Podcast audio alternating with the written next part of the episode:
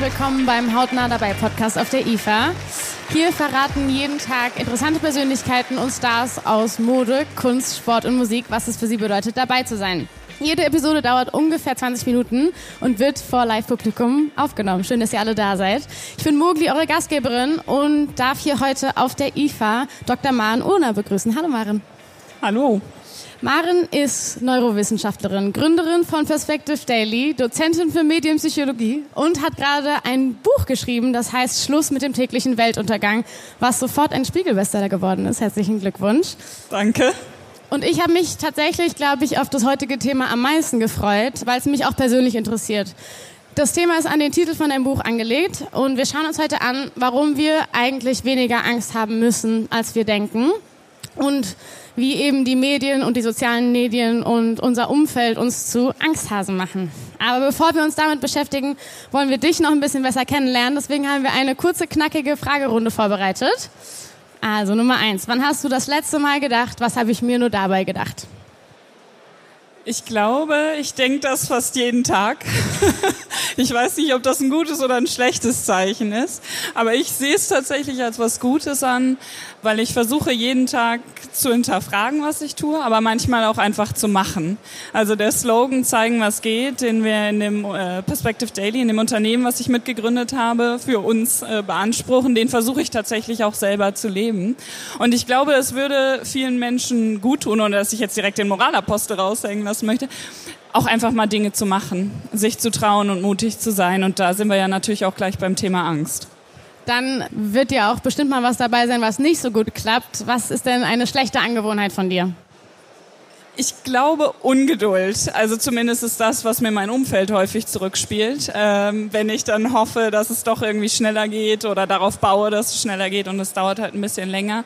Das kann man ja immer, das müssen wir bei Bewerbungsgesprächen, was ist ihre negative Eigenschaft, so, ne? Aber ich glaube, diese Ungeduld muss ich tatsächlich noch manchmal ein bisschen trainieren. Okay, und dann das absolute Gegenteil. Was ist denn dein Erfolgsrezept? Ich, ich weiß nicht, ich finde das immer schwierig, äh, das selber zu beurteilen, was irgendwie jetzt mein Erfolg ich, ich sehe mich jetzt auch nicht als irgendwie erfolgreichen Menschen oder so in erster Linie. Ja, Erfolg Aber, ist ja relativ, einfach für dich persönlich erfolgreich. Genau, ja.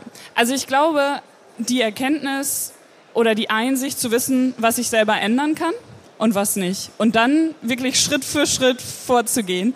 Weil ganz viele immer sagen, ja, okay, also so ein bisschen wie dieses Marathonlaufen-Ding. Okay, ich laufe in zwei Wochen Marathon, so wird das nicht funktionieren. Oder ich schreibe in zwei Wochen ein Buch, so wird das nicht funktionieren. Also wirklich so dieses sukzessive Schritt für Schritt, eins nach dem anderen und dann einfach machen. Cool, dann habe ich noch zwei Fragen. Eine für deinen Themenbereich und eine für meinen. Ich fange mal mit meinem an. Wenn du ein Festival organisieren könntest und egal, die Künstler dürfen auch schon gestorben sein oder noch leben, wer würde auf deiner Bühne stehen? Ganz viele, vor allen Dingen handgemachte Musik. Also ich bin kein großer Freund von irgendwie Popmusik im weitesten Sinne, wo irgendwie Leute bestimmen, was Menschen auf der Bühne für Bewegungen machen und für Töne singen.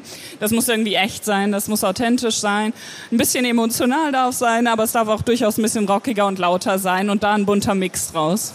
Hört sich gut an. Und wenn du bei irgendeinem Ereignis in der Weltgeschichte dabei hättest sein können, welches wäre es gewesen? Ich stelle mir tatsächlich häufig vor, dass ich mal so 24 Stunden am Tag in einer bestimmten Zeit leben könnte. Und das ist dann eher jetzt nicht sowas wie Mauerfall, Ende von irgendwelchen Kriegen oder irgendwelche Eroberungen, sondern wirklich so dieses ganz normale Leben. Zum Beispiel 24 Stunden im Mittelalter. 24 Stunden, ähm, als irgendwie dieses Land noch bewaldet war und die Menschen sich mit irgendwelchen Macheten durch die Welt schlagen mussten. Und da hätte ich ganz gerne mal so, ich bin ein großer Doctor Who-Fan, die TARDIS parat, wo ich reinsteige und dann einfach sage, okay, 24 Stunden, da kann auch nicht so viel schiefgehen und dann komme ich wieder zurück. Ich glaube, ich würde tatsächlich lieber in die Zukunft reisen und nicht in die Vergangenheit. Ähm, die Wahl habe ich dir gerade gar nicht gegeben, aber ähm, ich würde auf jeden Fall gerne wissen, ob das alles, was wir hier fabrizieren, gut ausgeht oder nicht. Und das ist ja auch heute unser Thema. Ich bin sehr viel im Internet unterwegs und mir fällt es tatsächlich, wenn ich mich da so durchklicke, manchmal echt schwer, nicht sehr frustriert und pessimistisch zu werden weil es einfach immer öfter so aussieht, als könnte jederzeit eine Bombe hochgehen. Und deswegen die Frage an dich, wie gehst du mit solchen Tagen um und vor was hast du denn Angst? Also ich habe vor ganz vielen Dingen Angst. Ich glaube aber, dass Angst auch eine Motivation sein kann, beziehungsweise wenn ich erkenne, wovor ich Angst habe, also zum Beispiel, wie geht's mit dieser Welt weiter? Wir stehen vor großen Herausforderungen. Du hast gerade ein paar schon angesprochen, die man dann natürlich auch im Sekundentakt präsentiert bekommt, wenn man online unterwegs ist oder Medien generell konsumiert. Allen voran der Klimawandel, der menschgemacht ist, wachsende Ungerechtigkeit, also wirklich so die ganz großen Brocken. Aber natürlich auch die kleinen Brocken, Gesundheit, ne? die Menschen, die mir wichtig sind, wie geht's mit denen weiter und so weiter und so fort. Das heißt, ich habe tatsächlich zum Anfang, äh, als ich dieses Unternehmen gegründet habe, 2016, mich hingesetzt und gesagt, wovor habe ich eigentlich Angst? Und dann habe ich einen Artikel darüber geschrieben und habe gemerkt, dass diese Angst auch ein Katalysator für Mut sein kann. Weil nämlich die Alternative, und das war dann so die Analyse, die ich getroffen habe, nichts zu tun, hat mir noch viel mehr Angst gemacht.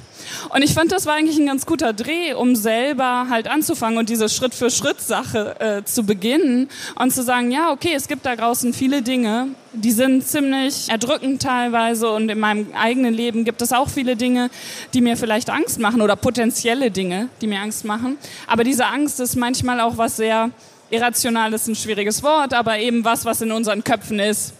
Und da komme ich natürlich dann auch als Neurowissenschaftlerin her und sage, Moment mal, macht das eigentlich Sinn? Ist das sinnvoll? Oder kann ich das irgendwie positiv nutzen? Genau deswegen habe ich mich auf das heutige Thema so gefreut, weil das direkt daran anknüpft, wofür ich stehe, mein Wertesystem. Ich bin zwar Sängerin, aber ich habe ja auch Plattformen und versuche das auch tatsächlich in die Welt rauszutragen, dass jeder Mensch Angst hat und dass man dieser Angst begegnen muss und dafür halt immer belohnt wird, weil es eigentlich wirklich nie so ist, dass du vor was Angst hast und dich der Angst stellst und dann danach denkst, boah, hätte ich das mal nicht gemacht, sondern eigentlich wird man immer belohnt. Deswegen finde ich auch den Ansatz von deinem Unternehmen Perspective Daily super interessant.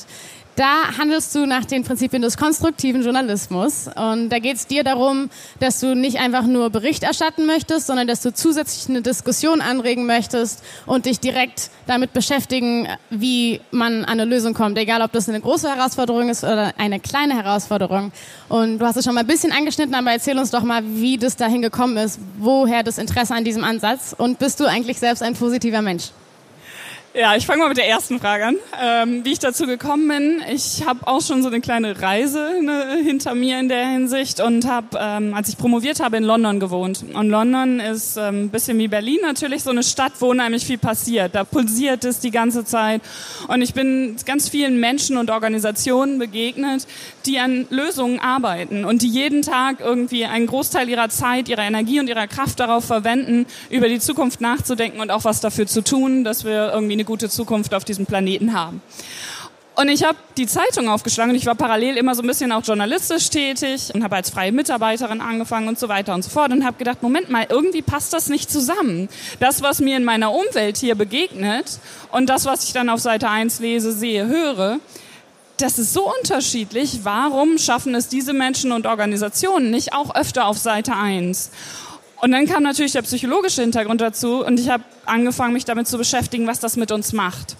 Also was machen diese negativen, diese Weltuntergangsszenarien mit uns? Ja, man wird ja eigentlich komplett damit alleine gelassen. Man kriegt eigentlich wirklich einfach das Paket hingestellt. Hier heute ist in dem Land mal wieder was abgefackelt, hier ist eine Bombe hochgegangen. Oder man kriegt wirklich Angst gemacht, dass bei uns was passiert und dann wird man damit alleine gelassen. Deswegen finde ich eine sehr, sehr schöne Idee von dir auf jeden Fall. Ja, absolut. Und dieses Alleinlassen sorgt dann halt langfristig nicht nur für Stress, also wirklich körperlichen Stress, jetzt nicht dieses Ich habe keine Zeit Stress, sondern diese biologische Reaktion, die erstmal eine sinnvolle Reaktion ist, weil wir halt entweder kämpfen oder wegrennen. Das ist so die Entscheidung, die dann da oben getroffen wird bei uns im Kopf.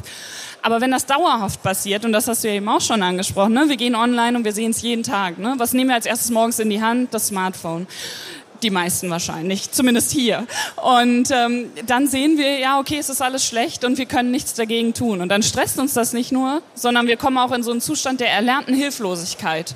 Also wir haben gelernt, wir können nichts ausrichten. So das klassische, die da oben. Ne, jeder, der mich jetzt nicht sieht, weil es ein Podcast ist, ich mache gerade Anführungsstriche, die da oben entscheiden ja sowieso. Und daraus wegzukommen und wieder in so einen Zustand zu kommen oder überhaupt generell in einen Zustand zu kommen, wo wir das Gefühl von Wirksamkeit haben. Also auch das ist ein Konzept aus der Psychologie, Selbstwirksamkeit zu entwickeln.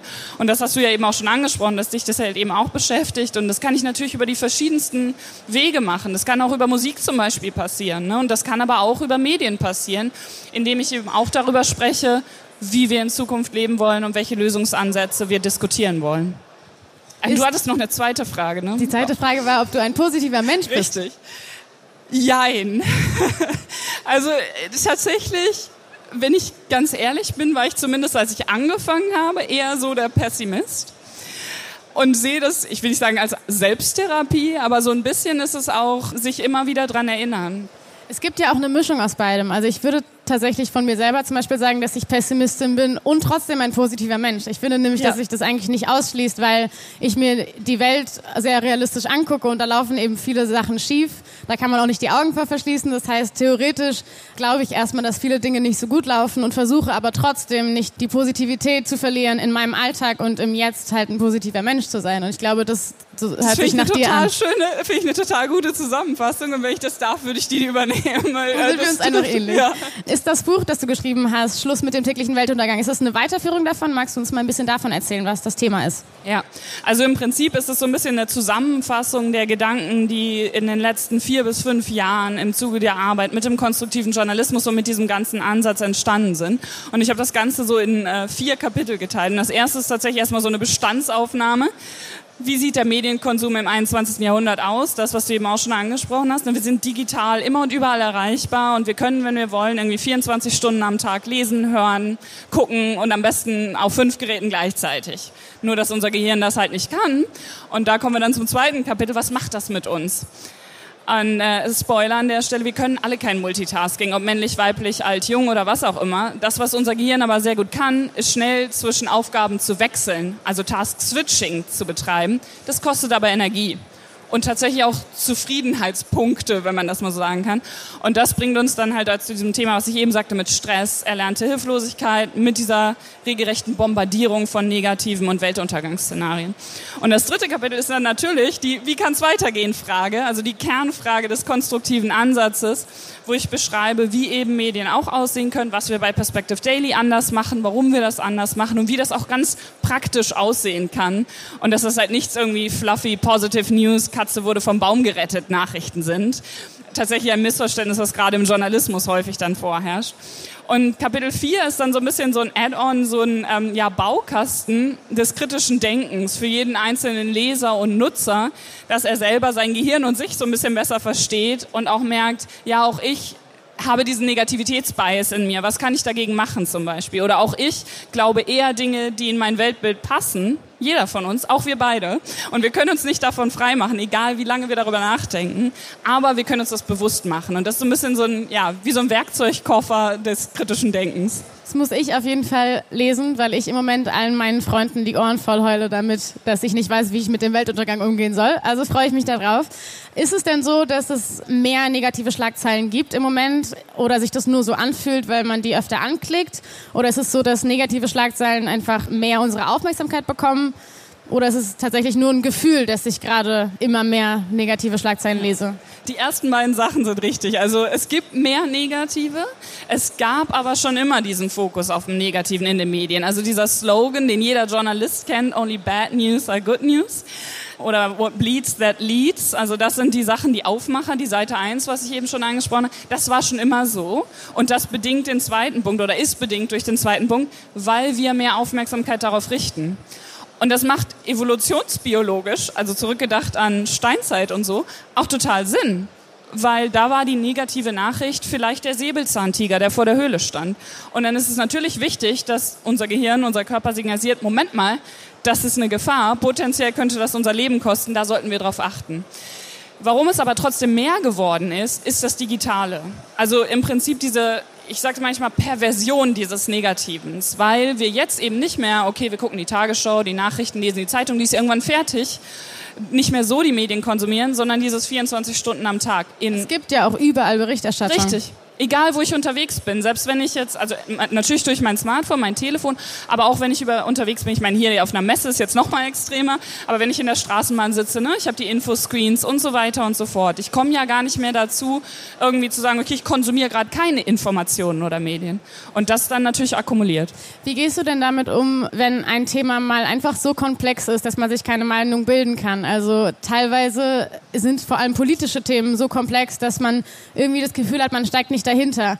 Würdest du dann sagen, das ist Faulheit oder Feigheit, dass man sich keine eigene Meinung gebildet hat oder ist es auch mal in Ordnung? Im Gegenteil. Ich würde applaudieren, wenn mehr Menschen mir begegnen, die sagen, okay, da habe ich keine Ahnung von. Ich kann mir da jetzt eine Meinung zu bilden, aber die ist nicht besonders fundiert. Ich glaube, unsere Gesellschaft, ohne da jetzt, wie gesagt, irgendwie den Moralapostel raushängen lassen zu wollen, würde so davon profitieren, wenn das im privaten und beruflichen, im politischen und gesellschaftlichen Kontexten öfter passieren würde und nicht immer dieses, ja, okay, ich muss zu jedem Thema eine Meinung haben. Also ja, das ist ja oft gar nichts Persönliches, sondern ich glaube, einem wird suggeriert, dass man eine Meinung haben muss, weil man sonst ungebildet ist. Also ich glaube, das ist tatsächlich ein gesellschaftliches Thema. Ja, richtig. Und dann gibt es dieses Konzept der intellektuellen Bescheidenheit, also Intellectual Humility im Englischen. Und ich glaube, das ist was, was wir mehr brauchen, weil dann eben auch so ein bisschen die Belohnungsstruktur, also was ich eben sagte mit Applaudieren, sich ändern würde, weil einfach klar wäre, okay, wenn jemand keine Ahnung davon hat, dann sagt er das einfach. Und mir ist es schon öfter passiert, dass ich irgendwie Interviewanfragen bekommen habe und dann gesagt habe, zu dem Thema fragen Sie besser jemanden anders. Ich kenne zwei, drei Leute, wenden Sie sich doch an die. Sehr sympathisch. Es gibt ja den Ansatz, dass man, weil es eben auch viele Fake News gibt und weil man nicht mehr genau weiß, wem man eigentlich vertrauen kann, dass man zu einem wichtigen Thema, wenn man dann doch interessiert ist, drei verschiedene Quellen aufsucht und drei verschiedene Magazine, drei verschiedene Artikel liest darüber. Wie machst du das denn? Also wie bildest du dir deine Meinung? Ich bin tatsächlich auch jemand, der dann viele Quellen checkt. Ich habe aber auch die luxuriöse Position, sage ich manchmal, dass es mein Job ist. Und äh, ne, ich kann halt nicht von jedem, in Anführungsstrichen, Nicht-Journalisten oder Menschen, der äh, damit sein Geld verdient, sich mit diesen Fragen zu beschäftigen, erwarten, dass er acht, neun Stunden am Tag Zeit hat, um genau das zu tun. Und da kommt ihnen die Verantwortung der Medien zum Tragen, dass ich halt daran appellieren würde, dass wir weniger brauchen, also weniger Masse an Informationen, aber dafür fundierter, weil einfach sich mehr Zeit genommen wird und ein Teil dieser Arbeit, die du gerade beschrieben hast, dann auch mehr von den Medien übernommen wird im Durchschnitt. Das ist und ja das, was du tust eigentlich mit Perspective Daily, dass du den Leuten die Arbeit abnimmst, indem du ihnen einen Lösungsansatz gleich mitpräsentierst. Genau, und das kostet halt Zeit und Zeit ist Geld, wissen wir ja auch alle. Also im Sinne von einem Unternehmen natürlich, ne? wenn ein Artikel länger dauert in der Recherche, in der Arbeit, dann ist das ein teurerer Artikel, weil ja irgendwie die Mitarbeiter bezahlt werden müssen. Und diese Arbeit halt zu machen und zu leisten, ich glaube, das wäre gut, wenn sich das noch ein bisschen mehr weiter durchsetzt und dieses Rennen um der Erste, die Erste zu sein, ein bisschen ja, abgeschwächt wird, sagen wir es mal so. Ich bin tatsächlich sehr dankbar dafür, dass du sowas ins Leben gerufen hast. Ich hatte das nämlich gerade persönlich äh, vor einer Woche, als auf einmal in den ganzen Medien war, dass der Amazonas abbrennt. Saß ich im Zug, auch zu einem Podcast von der Telekom und habe tatsächlich einfach komplett mein Vertrauen verloren. Ich habe wirklich gedacht, okay, jetzt geht die Welt unter, wie soll ich damit umgehen? Hab aber nun mal eine Instagram-Plattform, wo ich für Nachhaltigkeit stehe und natürlich den Leuten eine positive Message an die Hand geben möchte und echt erstmal gekämpft, wie ich jetzt darauf reagieren soll, weil ich mich nicht wohlfühle, einfach damit einen Tweet zu posten, dass es nun mal jetzt so ist, dass der Amazonas abbrennt und aber auch nicht wirklich wusste, was ich den Leuten sagen kann, was sie tun können. Und ich hatte an dem Tag Zeit und ich habe mich dann an dem Tag wirklich fünf Stunden damit auseinandergesetzt, super viel Recherche betrieben und dann quasi meinen Followern Lösungswege an die Hand gegeben. Aber wenn es Leute gibt wie dich, weil ich bin ja eigentlich Sängerin, dann freue ich mich da sehr darüber, weil ich mich dann wieder darauf konzentrieren kann, einfach auf meine Art Liebe in die Welt zu senden. Und ich glaube, dass das auch ein schönes Fazit ist, dass eben jeder Angst hat, dass es zwar ein subjektives Gefühl ist, wie viel Angst man hat, aber jeder spürt es, dass es eben negative Schlagzeilen gibt und dass diese negativen Schlagzeilen sich wichtiger anfühlen als die positiven Schlagzeilen, leider. Und es aber eben auch super viel Positives zu berichten gibt. Und ich habe eben letzte Woche gemerkt, dass es mich auch nicht glücklich macht, meine Scheuklappen aufzusetzen. Also der Tipp irgendwie aus der Menge, dass man lieber dann nicht hinhören sollte, der funktioniert für mich auch nicht, weil die Angst ist ja trotzdem da. Und wenn man das Gefühl hat, man läuft auf den Weltuntergang zu und kann nichts dagegen tun und ich ignoriere das einfach, dann geht es einem auch nicht gut. Deswegen finde ich es einen äh, sehr, sehr schönen Ansatz, sich damit auseinanderzusetzen, vielleicht auf Medien zurückzugreifen wie Perspective Daily, damit man keine Scheuklappen hat, sondern sich einfach damit auseinandersetzt. Und wenn man sich auf die Suche macht, dann gibt es auch sehr, sehr viel Positives zu berichten. Und damit können wir, glaube ich, einfach im Jetzt glücklich sein, weil wir sowieso nicht wissen können, ob die Welt untergeht. Aber wenigstens bis dahin sollte es uns ja allen noch gut gehen. Finde ich ein gutes Schlusswort. Dankeschön, sehr, sehr schön, dass du da warst. Ich freue mich in meinem nächsten Podcast auf die Fantastischen Vier, die dieses Jahr 30-jähriges Bühnenjubiläum feiern. Und ihr findet wie immer mehr Informationen unter www.dabeifestival.de und auf unseren Social Media Auftritten. Ich hoffe, ihr seid auch bei der nächsten Folge dabei. Danke, Maren. Eure Mogli. Dankeschön. Dankeschön.